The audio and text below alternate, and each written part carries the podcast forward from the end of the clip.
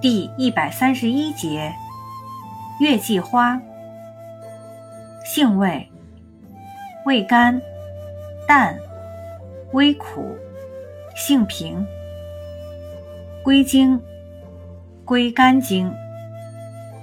功效，活血调经，疏肝解郁，消肿解毒。功能与主治，用于。